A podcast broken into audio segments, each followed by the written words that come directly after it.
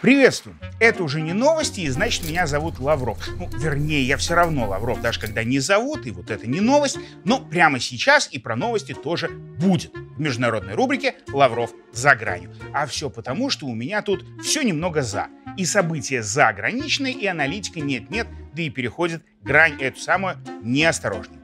Переходит она, конечно, на словах, но и на личности я перехожу тоже. Особенно на те, что за мировой кулисой, как мишки или песцы какие-нибудь обитают. И как раз сейчас как раз не про такую личность, а сначала в целом. И в целом у каждого мужчины в определенном возрасте бывает личный, интимный момент, когда он хочет мотоцикл. Я же говорил про неосторожные переходы, а теперь обратно. И тут выясняется, что если кто, как я, до мотоцикла еще не дорос, то такой каждый мужчина хочет открыть бар. Закрытый, элитарный джазовый кабак. И чтобы назывался Харакири с мураками. Только мураками через «Д». Чтобы сразу было понятно, что заведение совсем закрытое, чтобы порой вообще никого туда не пускать. Или, например, кафе ин 100 грамм для женщин.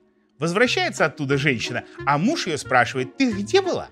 А она, в Инстаграме, дорогой и одним плавным движением шубу и колготки с плеч долой.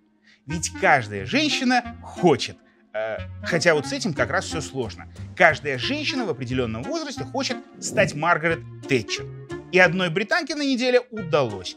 Премьером Великобритании решением 81 326 членов э, партии консерваторов, это из 67 миллионов британцев в целом. Ну, то есть самым демократичным, конечно, образом стала Лиз Трасс.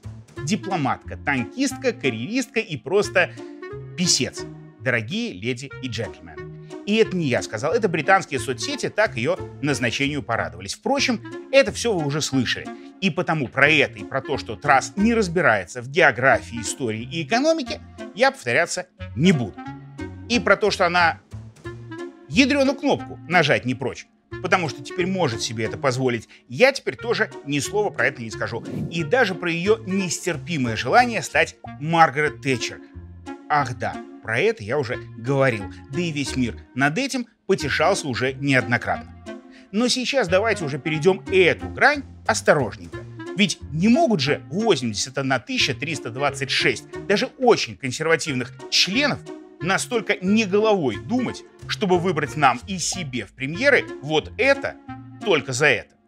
Ну, не будут же они выбирать просто недалекую, внушаемую карьеристку, которая сначала предала свою партию, перебежав к консерваторам, потом предала своего партийного наставника, развалив его брак интрижкой, потом предала партию консерваторов, когда выступила против Брексита, а потом предала и Единую Европу, когда поменяла мнение и выступает сейчас за.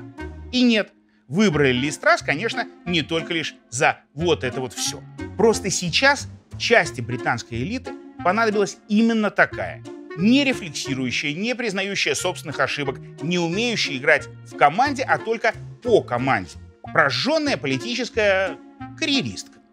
Дело в том, что вот уже пару-тройку лет Альбион стоит на пороге реализации очень дорогой для себя и очень непопулярной для мира идеи она называется «Глобальная Британия». Согласно ей, Лондон разрешил себе отыгрывать на нашей планете более активную роль, ну как морская держава. Нацелился на Китай и Россию, а значит на Тихий Индийский и Северный Ледовитый океан оптом. И пообещал больше в средствах не стесняться. Ни в каких. Документ утвердили. Замах сделали.